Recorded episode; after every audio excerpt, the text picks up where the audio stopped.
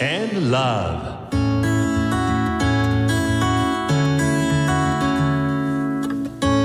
サウナをこよなく愛する私豊沢ひとみが素晴らしきサウナの世界をご紹介するコーナーラブサウナ。このコーナーではサウナの魅力豆知識そして各地のさまざまなサウナとその周辺のカルチャーまでゆるりとお届けします。今日は沖縄県恩納村のカフェバーゴーミーをご紹介します。恩納村沖縄を代表するリゾート地です。沿岸部を走っている国道沿いにはリゾートホテルが立ち並んでいます。そんな恩納村の海の見える道を走っていくと小高い丘にたどり着きました。ここがゴーミーです。食事や音楽が楽しめるこの場所は昭和53年生まれゴーミー生まれの仲間たちで作ったアジトなんだそうです。ここには世界で初めてアースバック工法で作られたサウナがあるんです。アースバック土を袋に入れて積み上げるという工法で、まあ、土で作られたサウナですね。でこのサウナ一度ストーブに火を入れたら熱が逃げないような構造で日本ではあるんですけれどもまだまだ珍しい存在です。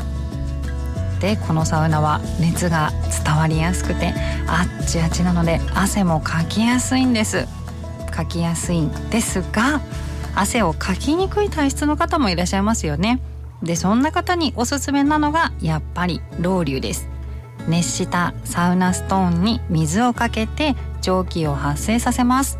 そうすることによって湿度が高くなって体感温度が上がり毛穴も開いて汗が出やすくなるんですよね。で結構ね日本のサウナでもおなじみになってきたロウリュなんですが私は叫びたい。ロウリュかけすぎないで。お願いします。適量でお願いしたいんです。最近はねもうセルフでロウリュできる施設も増えてきたんですが実はお水のかけすぎは要注意なんですよ。一気に大量のお水をかけてしまうとサウナストーンの温度が下がってしまってサウナ室全体の温度も下がりますし電気ストーブの場合はストーブの故障にもつながってしまいます。目安としては希釈12杯くらいがちょうどいいです。周りに人がいる時は「ロウリュしてもいいですか?」と声をかけてからしてみてくださいね。さて土のサウナであちあちに蒸された後は水風呂です。45人ぐらいが同時に入れる大きな水風呂があるんですがこの水風呂からはなんと海が見えているんです。もう本当に思わず叫びたくなっちゃうような絶景が広がっています。これはここでしか体験できません。もう本当に綺麗な景色でした。ねサウナで整った後はサウナドリンクです。沖縄限定のドリンクをここではね出してくださってるんですがパワゴと呼ばれているドリンクオロポじゃなくてパワゴなんです沖縄限定のエナジードリンクパワーギアと沖縄の森永乳業が作っているヨーゴというもの。そしてシークワーサードリンクを混ぜたものでパワー5と呼ばれています。北海道では飲めないものばかりです。気になりますよね。ゴーミーにはここでしか出会えないものがたくさんあります。